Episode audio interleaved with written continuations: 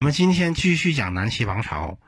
萧道成在当上了皇帝，建立了南齐王朝之后，便开始大展拳脚，改革与纠正这个刘宋王朝后期的一些弊政。萧道成曾经说过这么一句豪言壮语：“他说，如果上天让我能活到一百岁，我一定让黄金与土同等价格。”萧道成在在继位后不久，当时的这个黄门郎叫于完之，就给萧道成写了一封奏折。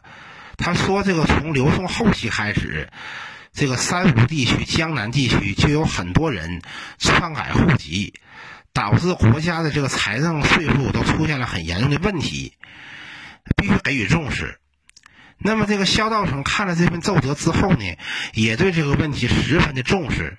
于是，萧道成呢就设立了教籍官，开始推行减籍工作。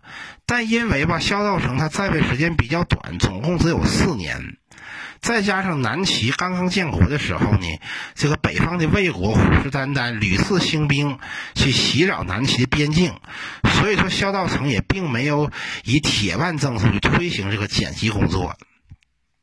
公元四百八十二年，萧道成去世。那么他的儿子萧泽继位，就是齐武帝。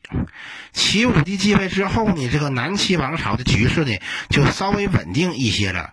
于是齐武帝呢，他就以这个铁腕手段去推行减籍工作。那么说到这个减籍呢，我还得先说一说这个东晋南朝时期的户籍制度。在这个永嘉之乱、胡乱华、东晋南渡之后。东晋政府啊，在那个江南的统治区域实行了两种户籍制度，一种户籍呢叫侨籍，一种户籍呢叫土籍。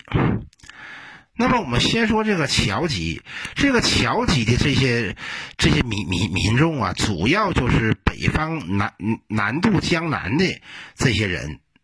他们这些北方人，就是说南渡到江南之后呢，当时东晋政府呢对他们进行了这个统一的安置。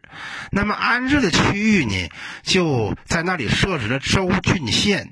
那么州郡县的名称呢，也仍然沿用北方的名名称，或者是在原北方的名称之前呢加一个南字，比方说南兰陵、南琅琊。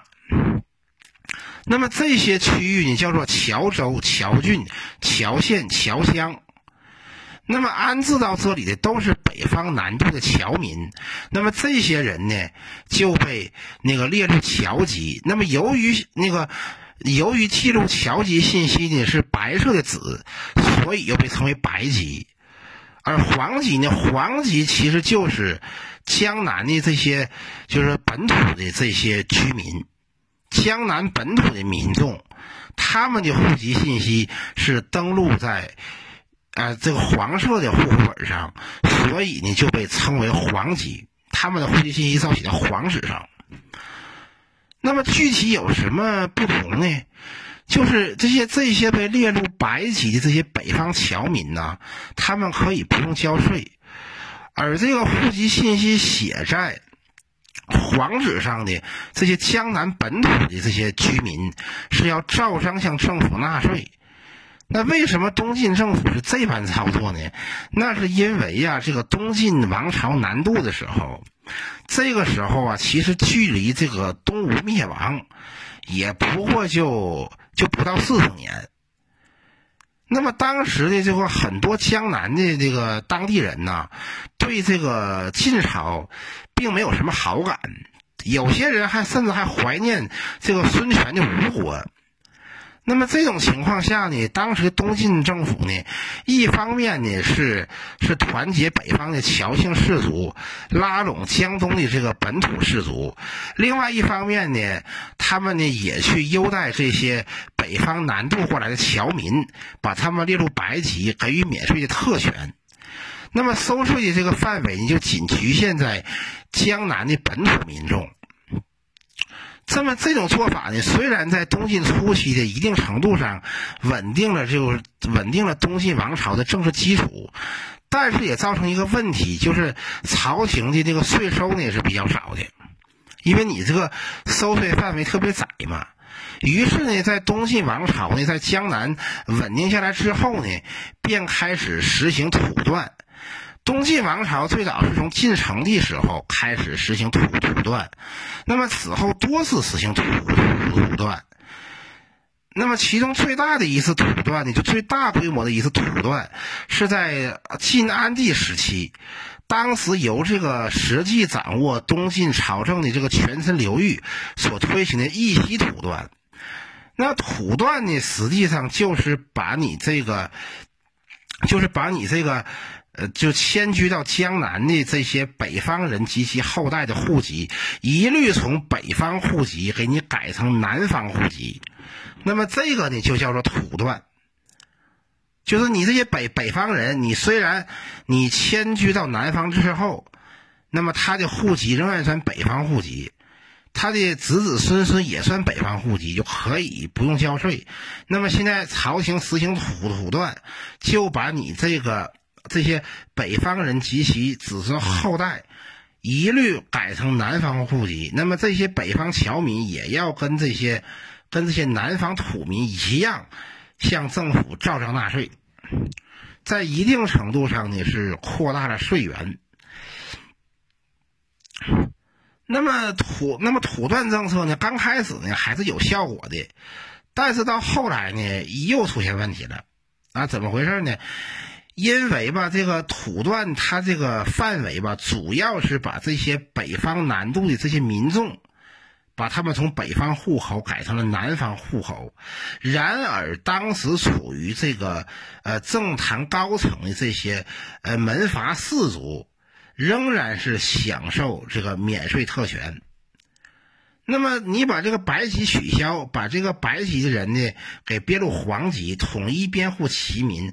然而黄籍就是国家的正规户籍，黄籍上，它还有三种不同的户籍。一种户籍叫客一户，客一户呢是必须要向政府、向朝廷照章纳税的。那么这些人包括包括哪些人呢？包括平民百姓，包括那个庶族的地主和商人。那么还有一部分叫免役户，免役户就是门阀士族。另外还有一部分叫勋部，勋部就是那些立有军功的这些庶族军人。也是可以免税的，但是呢，在这个东晋末年、刘宋初年的时候呢，出现了这么一种政治形势，就是门阀士族呢，他们这个政治政治实力呢开始下滑，而庶族、地主、庶族这个庶族的这些官官僚，他们的政治地位呢就开始上升。但尽管如此，呢这个瘦死的骆驼比马大，士族这个那个地位虽然示威，但是仍然他们的地位仍然还是比韩族、比庶族要高。而韩族啊、庶族啊，他们虽然说正在正在正在发展，但他们的政治地位和政治影响力呢，还是比士族要差。那么在这种情况之下。一些庶族地主、庶族的商人，为了逃避赋税，就买通地方官员，把自己的户籍呢由这个客一户改成了免役户，把自己身份呢由庶族改成了士族，这样他就可以不用交税了。啊，或者是有一些人呢，他就假冒军功，就说就把自己呢就改成了勋部，也不用交税。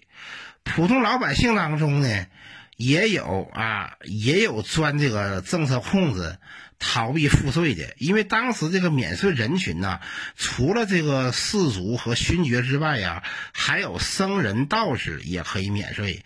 于是有些平民百姓啊，就假冒僧人道道道士啊进行逃税，甚至还有的百姓呢假冒死亡，甚至干脆逃亡。所以导致这个政府的税收啊是越来越少。那么面对这种情况呢，这个齐武帝就决定以铁腕手段推行减籍政策。而当时支持齐武帝搞减籍的，就是这些士族门阀。为什么呢？因为由于大量的这些宿族的地主商人，他们通过收买地方官员，把自己的户籍由庶族改成氏族，导致在在刘宋南齐的时候啊，出现了世庶不分，这样就使得这个氏族的地位啊严重下降，引得氏族子弟呢颇为不满。所以，这个氏族子弟呢，也希望通过这次剪辑工工作、剪辑运动，把这些冒牌的假氏族从氏族的名头当中踢出去，以保证这个，以提高这个氏族的地位。于是，剪辑工作呢就开始了。这个剪辑工作呢，搞的是特别激进。当时，齐武帝呢，就是。就派出大批的剪辑官到各个州县去清查户口。那么这些剪辑官呢，齐武帝都给他们分配了指标，每个剪辑官，你至少必须要抓出来三个、三十个篡改户口的、篡改户籍的。啊，那这些检辑官到了地方之后，他怎么查你这个户户口呢？怎么清查户籍呢？就是以刘宋王朝元嘉二十七年以这一年的户口作为标准，然后去验看你元嘉二十七年之前的户口和原价二千之后的户口，如果户籍信息一致，那就证明你没有篡改户籍；如果户籍信息不符，那就说明你篡改户籍了啊！我们打个比方吧，比方说某人叫王老五。他的这个户籍呢写的是氏族，那么检机关过来调查你这个户口了，啊，一看你啊，元嘉二十七年之前的你的旧户口本上写的是你王老五的祖太爷是王二麻子，这怎么元嘉二十七年之后的新户口本，你的祖太爷怎么就变成书生王羲之了呢？那你肯定篡改户口，肯定篡改户籍，那么篡改户籍怎么处理？就抓到篡改户籍的，全家流放发配充军，家产超没充入国库。但是俗话说嘛，这个上有政策，下头就有对策。这些检辑官呢，那是风风火火的到地方来搞呃搞这个检辑工作。而这些被调查的这些假冒士族呢，这些庶族地主和富商呢，就花钱收买这个检机关。于是检机关拿了钱以后，就象征性的查了一遍户口，就说这户口没有问题，这个人是真氏族啊，是真门阀。相反的，有很多压根儿就没篡改户籍的平民百姓，硬说你篡改户籍，然后这。然后呢，发配、流放、充军，财产抄没。其实这帮检级官呢，到地方来呀，他清查户籍，对吧？清查户籍不是目的，目的是为了收钱，把钱收上去，让皇上开心，这才是目的。啊，所以说啊，这检级官在这个地方啊，各种折折腾啊，把这个地方搞了个鸡飞狗跳。这各地百姓啊，对这个检机关呢是极为不满，尤其是今天就是浙江这个地方的老百姓，啊，那是就尤其是这个今天就浙江这个地方，当时叫三吴地地区吧，就这个地方的老百姓，那对这个检机关呢是颇为不满啊，这个地方也被也被祸害的特别惨，为什么呢？因为当时晋朝南渡的时候。把很多北方侨民呢，就安置在今天浙江这个地方，而这个检辑工作是重点查这些北方侨民的后代，因此这个地方就被检辑官折腾特别惨。由于这个检辑工作吧，搞得这个民怨沸腾，就有一些人想趁机作乱。谁呀？有一个叫唐禹之的人，他就要趁机作乱。这个唐禹之是何许人人也？这个唐禹之，他是一个风水先生，啊，给人算命看风水的。他一看这现在这朝廷这么，这个朝廷检辑工作搞得这个人怨沸腾，这老百姓对朝廷这么不满，他就准备要造反。于是呢，他就先给自己造势，说自己家的这个这个祖坟呐都冒青烟了，有帝王之气，啊，自己能做皇帝。他还自己刻了个金印，扔到山里头，自己还给捡回来，说是上天给他这颗金印，让他做皇帝。以此呢，聚集了四百人，开始聚众造反。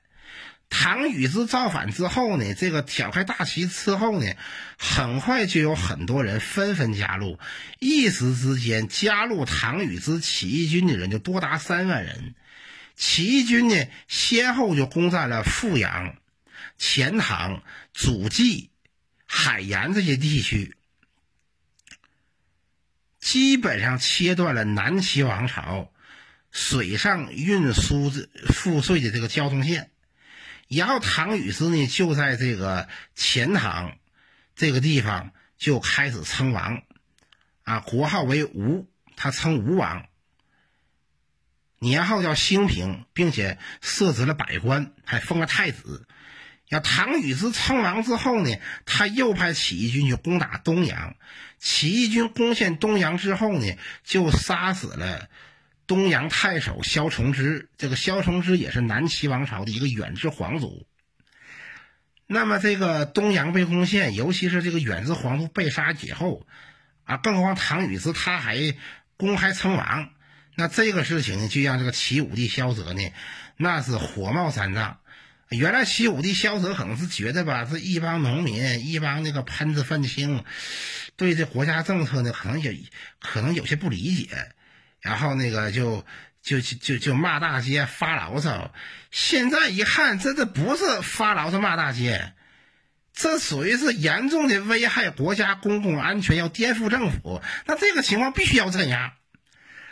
于是，齐武帝萧泽就从京城建康调了几千名精锐的禁卫军，让他们赶赴三吴地区去镇压唐禹之起义。那么，这个禁卫军，这个中央军开到这个三吴之后，便对唐禹之的军队展开攻击。唐禹之这个起义军吧，就一群乌合之众，没有什么战斗力。一看这个朝廷的精锐中央军一来，立马就被打得个落花流水、魂飞魄散。唐禹之本人也战败被杀，这场起义就被扑灭了。但是呢，这个镇压起义的这帮中央军呢，到了三吴的郡郡县，就开始大杀大抢、劫掠百姓，搞得百姓生灵涂炭。那么这个齐武帝呢，为了安定人心，就下令。把这个禁军主帅陈天福处死，啊，以平民众的愤怒。同时又派遣文官到这个到这个三吴的一带，到战乱的区域去安抚百姓，这才算啊把这个局势给稳定住。那么，由于这个激进的剪辑工作啊，引发了唐禹之的起义，于是齐武帝呢就没有办法呀，被迫就停止了剪辑工作。并且对对剪辑工作之前那些篡改户籍、把自己由庶族改成士族的那些人，也都承认他们是士族。啊，本来这个剪辑吧是打假，啊是要那个打击假士族，维护真士族。结果这个打假是没打成呢，然后还给士族整来这么多编制啊，这士族编制是越来越越大。对吧？剪辑工作的失误啊，这个剪辑政策的失败呀，可以说呀，对这个南朝的历史有着很深远的影响啊。因为基本上啊，自此就是南朝的经济就开始走下坡路，它的经济政策就开始走下坡路。因为你承认了这么多冒牌士族为真士族，那么这些人享有免税的特权。那么这些，但凡是在当时有钱的、有能力的，都进行篡改、篡改户籍，把自己改成门阀、改成士族。要只要改成士族门阀，去就能免税。那那老百姓的这个这个压力就越来越大，于是呢，逃亡的百姓就越来越多。啊，最后这个南南朝的体制啊，就逐渐僵化。对吧？我们之前讲袁家北伐和瓜埠之役的时候说到嘛，袁家北伐和瓜埠之役的失败是南朝在军事防线上节节的后退，那么剪辑工作的失败是南朝在经济上节节后退。那么就在南朝剪辑工作啊出现失误，甚至引发大乱的时候，北方这个北魏的冯太后和孝文帝也进行了一番改改革。啊，除了我们所了解这个移风易俗的改革之外呢，其实也包括在政治经济领域上的改革。其中在经济领域上呢，当时北魏呢就实行了这个均田制啊。这个均田制呢，就是给每户农民六十亩地。这个这这个六六十亩地呢，它是国家的公公公田，就是把全国土地。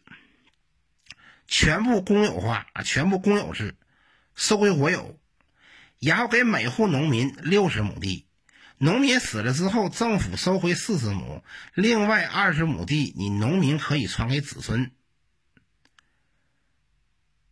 然后那个，然后又实现了三长制，对吧？林长、里长、党长，废除了宗主都护制，加强了政府对于基层的管理。抑制了这个门阀士族兼并土地，而且呢，这个北朝的均田制呢，它虽然分配给官员土地，但是这个土地呢，你的官员呢，你只有使用权，你没有所有权。官员离任之后，要把土地交给下任官员，而不能记在自己私家名下。那么，在那么北北魏这个均田制呢，是极大的调动了农民的生产积极性，是壮大了北朝的实力。到了后来西魏北周的时候呢，宇文泰呢又又创造了府兵制，并将府兵制与均田制结合到了一一一起。那么府兵这个军户，他跟这个他跟那农民一样，也是每个军户给你六十亩地。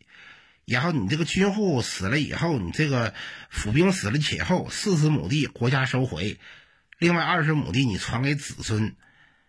但是所不同的是，普通农民是要向政府交税，而府兵是免税的。但是这个北朝府兵的免税，北朝军户的免税，可和南朝士族的免税那是截然不同的。因为北朝你这个府兵，你要想免税，你必须到战场上给我拼命去。也就是说，府兵他的免税权是靠自己的鲜血和生命换来的，而南朝世家大族这个免税，那纯粹就是养大爷。所以说，所以说，为什么最后是脱胎于北朝的大隋，最终消灭了南朝，统一了天天下？